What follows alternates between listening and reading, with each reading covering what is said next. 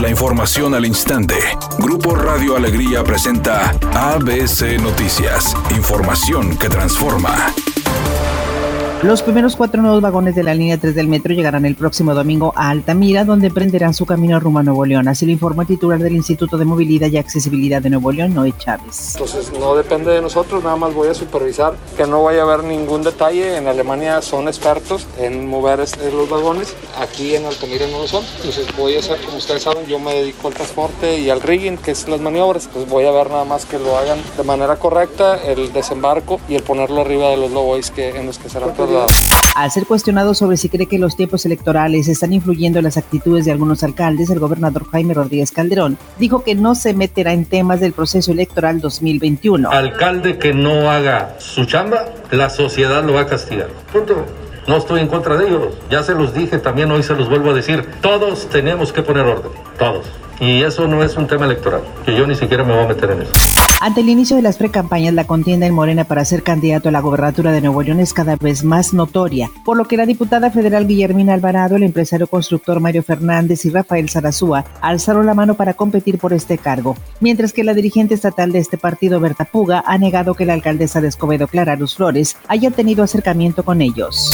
El presidente López Obrador envió a la Cámara de Diputados una iniciativa de reforma a la ley del outsourcing para acabar con la defraudación fiscal y la explotación laboral. La subcontratación, dijo el presidente, no ha respetado los derechos de los trabajadores. Les niegan sus prestaciones laborales los eh, despiden a fin de año masivamente. Para ABC Noticias, Felipe Barrera Jaramillo desde la Ciudad de México.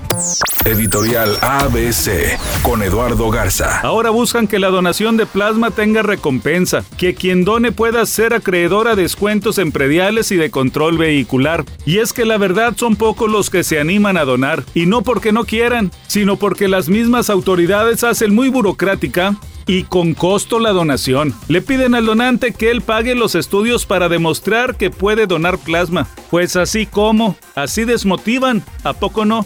Si bien Tigres luce como favorito para llevarse el clásico regio femenil, en Rayadas no se hacen menos y buscarán llevarse la victoria este sábado en el Volcán. La capitana del equipo albiazul, Rebeca Bernal, dejó en claro que buscarán demostrar el por qué son las campeonas de México ante la escuadra felina. Tigres llega como favorito, pero nosotros vamos a defender lo, que somos, lo que es Rayadas. Vamos a trabajar defensiva y ofensivamente. Lo hemos hecho durante la semana y no tengo duda que, el equipo va a encarar e, este encuentro con toda la actitud.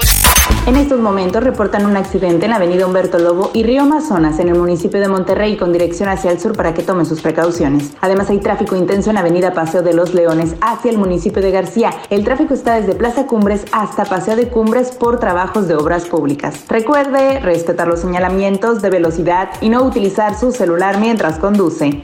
Es una tarde con presencia de nubosidad. Se espera una temperatura máxima de 26 grados, una mínima de 22. Para mañana viernes 13 de noviembre se pronostica un día con presencia de nubosidad. Una temperatura máxima de 26 grados y una mínima de 18. La temperatura actual en el centro de Monterrey 24 grados.